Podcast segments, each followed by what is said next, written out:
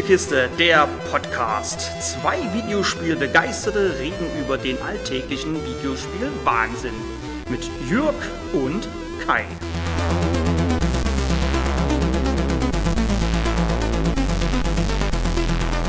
Das Spiel der letzten Review hatte ich in zwei Stunden durchgespielt. Den heutigen Titel habe ich im zweiten Durchgang in derselben Zeit beendet. Aber so will Paradise Lost, das heutige Spiel, eigentlich nicht gespielt werden. Und ja, ich habe nochmal einen Walking Simulator getestet. Ob es sich im Gegensatz zu Exo One von letzter Woche lohnt, den Titel zu spielen, erfahrt ihr jetzt. Paradise Lost punktete bei mir vom Fleck weg schon mal mit seiner Thematik bzw. seiner geschichtlichen Einordnung. Denn man erkundet als Junge einen alten Nazi-Bunker und das in einer alternativen Welt. Solche Was wäre wenn Szenarien finde ich immer extrem spannend, da mich solche Geschichten faszinieren. Das Spiel ist wie eingangs erwähnt ein Walking Simulator und dieses Wort haben die in Warschau ansässigen Entwickler Polyamorous wohl etwas zu ernst genommen. Denn neben dem großen Pluspunkt, dem faszinierenden Was wäre wenn Universum, hat der Titel auch einen großen Minuspunkt. Man kann nicht rennen. Also wirklich Walking, nicht mal ein bisschen Running. Aber jetzt ab in den Bunker, beziehungsweise davor, denn der Titel zeigt uns zum Spielstart eine verschneite Landschaft, die leider zu wenig erzählt. Es liegt ein Teddybär in einem aufgeplatzten, weil wahrscheinlich runtergefallenen Koffer, aber es gibt keine zerstörten Gebäude oder andere interessante oder gar bekannte Bauwerke in der Umgebung.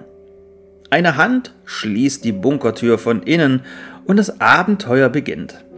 Diese Hand gehört zu unserer Spielfigur, dem jungen Shimon. Und ich erwähne diesen Fakt extra, weil wir keine schwebende Kamera durch den Bunker bewegen, sondern wir können an unserer Spielfigur herabsehen und sehen, nun ja, unsere Spielfigur. Da man hier und da Vorsprünge rauf oder runter klettert, ist das wichtig, da man dadurch die Spielfigur besser einschätzen kann. Die Art, wie Shimon auf einen Zugwaggon steigt, zeigt uns, dass wir keine erwachsene Person spielen. Eine Tatsache, die wir zu Spielbeginn nicht wissen und die mich auch erstmal herausgerissen hat. Denn teilweise passen die Proportionen der Spielwelt nicht zusammen. An den Türen im Bunker würde ich 1,70 groß, mir den Kopf stoßen. An manchen Hebeln muss sich Shimon aber deutlich strecken. Na klar, Kai, wird der eine oder andere jetzt sagen, Bunkertüren sind doch auch nicht groß. Aber wir reden hier von einem riesigen Bunker. In der ersten Halle stehen mehrere Züge nebeneinander und ein großer Aufzug bringt uns in eine unterirdische Ankunftshalle, die eines sagt. Größenwahn. Die Entwickler greifen die Denke der Nationalsozialisten auf, die alles groß, pompös, auch fürs Volk gebaut haben. Und ja, auch wir hier in Deutschland bekommen gezeigt, um was es geht, da der Titel die komplette Symbolik enthält und an keiner Stelle geschnitten ist. Auf dem Weg durch den Bunker, der mehr einer unterirdischen Stadt gleicht, werden wir an storyrelevanten Punkten von Flashbacks heimgesucht. In diesen Flashbacks sehen wir immer wieder unsere Mutter. Sie ist auch die Main Quest, wenn man das so sagen will. Wir haben nämlich ein Foto von ihr, was sie neben einem Mann zeigt. Beide stehen sie vor einem großen Logo, bei dem noch Gesellschaft und die Zahl 04 steht. Wir betreten den Bunker bei Ebene 00. Wir sind hier also richtig. Aber was ist das hier eigentlich? Der Bunker, das finden wir über Schriftstücke heraus, wurde für das Projekt Untertauchen gebaut. Dabei spielt der Titel irgendwann nach 1960. Wann genau will ich hier nicht verraten. Das mache ich später in einem separaten Spoiler-Part. Aus Briefen und anderen Dokumenten erfahren wir, dass der Krieg 1949 immer noch nicht vorbei ist. Die Russen den Deutschen weiterhin zusetzen und die Deutschen froh sind, dass die Amis weiterhin ihre Neutralität bewahren. Das Atomwaffenprogramm muss weitergeführt werden und wenn alle Stricke reißen, kommt man halt gestärkt aus dem Bunker zurück und gewinnt dann den Krieg. Und, und, und. All das und mehr entgeht euch, wenn ihr einfach nur von A nach B lauft. Das geht und das habe ich selber im zweiten Spieldurchlauf gemacht, da ich nur das zweite Ende sehen wollte. Aber Spiele wie Paradise Lost wollen und sollten so nicht gespielt werden. Neben Dokumenten werdet ihr hier und da auch Gegenstände finden, die aber alle einseitig sind. Nicht nur die Dokumente können wir nicht drehen, sie haben also alle keine Rückseite, auch Gegenstände lassen sich nicht von allen Seiten betrachten. Aber warum? Und noch viel wichtiger, warum kann ich mir die Gegenstände überhaupt ansehen? Warum diese eine Porzellantasse? Dieses Familienfoto? Alles, was man aufheben und ansehen kann, erfüllt überhaupt keinen Zweck und die Sachen werden auch wortlos angeschaut, was vor allem dadurch negativ auffällt, weil Shimon eine Stimme bekommen hat. Aber auch hier gibt es Kritikpunkte. Warum reagiert der Junge nicht auf bestimmte Sachen? Einfach mehr von Sachen wie einem Oh Mann, was war hier los oder ähnlichem. Schließlich erkundet er einen riesigen unterirdischen Bunker und sollte aus dem Staunen gar nicht mehr herauskommen, da wir durch die Flashbacks wissen, wie er gelebt hat und wie die Welt da draußen aussieht. Auch klingt der Sprecher zu gelangweilt, und dass er Englisch mit einem polnischen Akzent spricht, ist Schubladendenken par excellence. Nach einer knappen Stunde treffen wir auf eine Stimme, die sich über ein Funkgerät bei uns meldet und ebenfalls in diesem Bunker gefangen ist.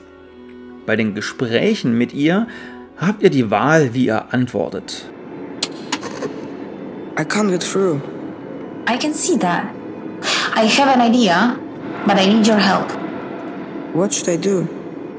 Do you see that crane? I think I can control it from here. But first we have to release it from that thing. Can you do something about that? I can try. Das Spiel speichert an bestimmten Punkten automatisch und auch nur einen Spielstand. Und an manch anderen interessanten Punkten werden bestimmte Szenen mit Musik untermalt.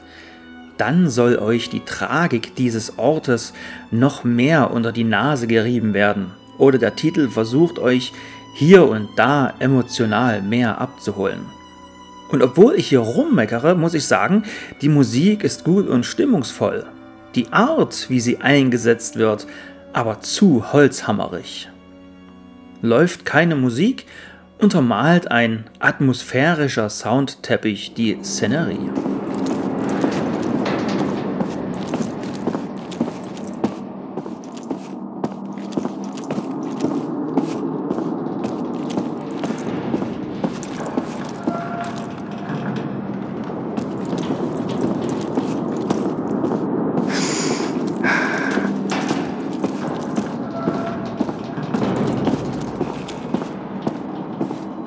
Angetrieben wird das Spiel von der Unreal Engine und mit der machen die Entwickler meist einen guten Job. Überall, wo man hinsieht, ist es hui und nur an manchen Stellen pfui. Dadurch wirkt das Spiel aber hier und da wie hingeschludert. So glänzen manche Stühle mit feinsten Details und manche Lampen an Zugwaggons sagen Half-Life nicht zwei. Ich rede hier vom ersten Teil. Aber Paradise Lost bringt noch eine andere Schwäche der Unreal Engine mit, von der ich eigentlich dachte, sie wäre mit den neuen Super SSDs der neuen Konsolen verschwunden. Die Texturnachlader. Ein Problem, was es seit Bestehen der Engine gibt, ist auch hier mit an Bord und fällt vor allem bei schnellen Szenenwechseln wie bei den Flashbacks negativ auf. Durch sein Setting hatte ich unfassbar Lust auf Paradise Lost und der Titel macht einige Dinge auch richtig gut. Er ist zum Beispiel nicht zu lang. Denn meiner Meinung nach glänzt ein guter Walking Simulator nicht mit seiner langen Spielzeit. Aber der Titel hat auch ein paar Schwächen an Bord. Und so kann ich ihn einfach nicht mehr geben als eine gut gemeinte 6 von 10. Wie bereits angesprochen hat der Titel zwei Enden. Und was hier in diesem Bunker alles passiert ist, wollte ich in einem Spoiler-Part erzählen und das mache ich auch. Allerdings erst nach dem Outro. Falls ihr euch also sicher seid, dass ihr den Titel eh nie spielen werdet, aber wissen wollt, was hier wirklich vorgefallen ist, bleibt danach einfach dran. Und alle, die es nicht wissen wollen, sollten mittlerweile genug Zeit gehabt haben, das Wiedergabegerät ihrer Wahl aus der Tasche zu friemeln, um rechtzeitig auf Stopp zu drücken. Schreibt uns gerne in die Kommentare, was ihr von solchen Spoiler-Parts haltet, da der heutige ein Selbstversuch bzw. Prototyp ist.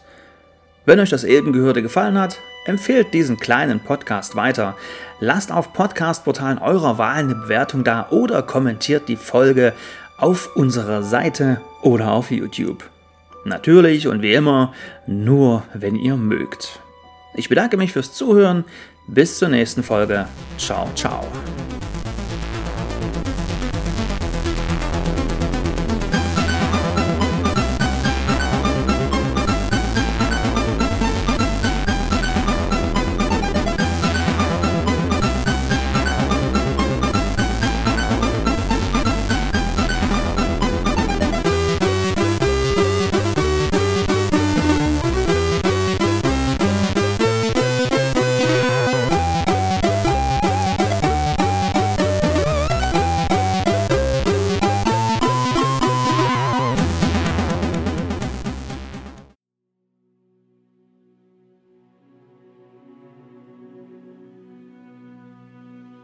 Hallo und willkommen im Spoiler-Part zu Paradise Lost.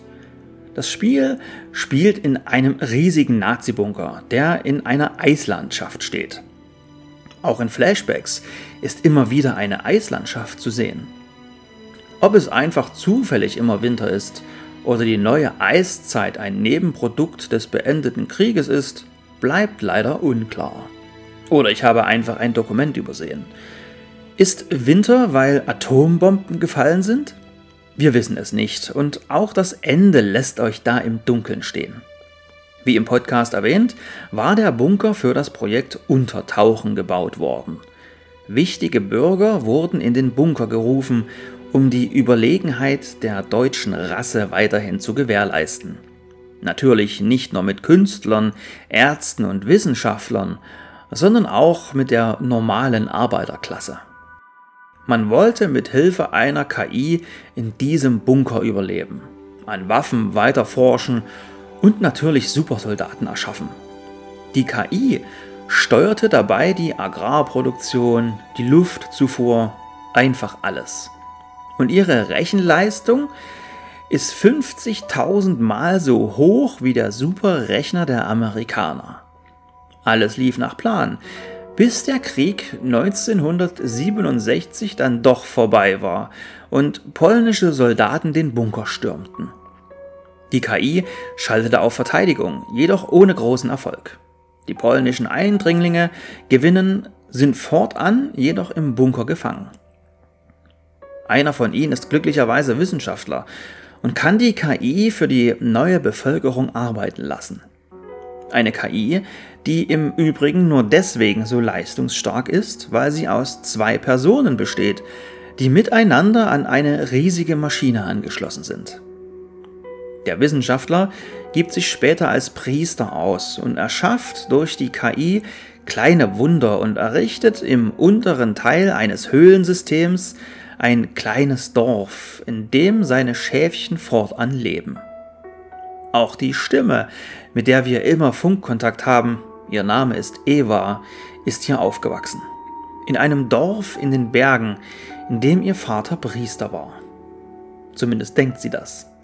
Über Computerterminals wird uns ihr trauriges Schicksal immer klarer und so ist das Ende leider wenig überraschend. Nach ihrem Grab finden wir sie am Ende angeschlossen an eine große Maschine als Teil der Super-KI. Was mit den beiden anderen Personen passiert ist, können wir nur vermuten. Am Ende des Spiels wissen wir, dass wir Evas Bruder sind und haben die leise Vermutung, dass unsere Mutter eventuell nicht unsere Mutter war, sondern nur eine Krankenschwester, die uns vor einem tragischen Schicksal bewahren wollte. Daraus ergibt sich auch die Tatsache, dass das Spiel rein rechnerisch mindestens im Jahr 1980 spielen muss. Und das Ende? Nun, wir haben die Wahl, ob wir Eva, wie sie es wünscht, abschalten oder sie am Leben lassen. Des Weiteren können wir uns entscheiden, hier zu bleiben oder zu gehen. Daraus ergeben sich eigentlich vier Enden. Das Spiel zählt trotzdem nur zwei. In einer Kamerafahrt, die sich von dem Bunker entfernt, sehen wir das riesige Tor und wie der Winter bleibt. Oder wir sehen, wie der Winter verschwindet und die Landschaft langsam ein saftiges Grün annimmt. Hä? Ja, genau, das dachte ich auch. Vielen Dank an alle, die bis hierhin dran geblieben sind. Tschüss, macht's gut, bis zum nächsten Mal.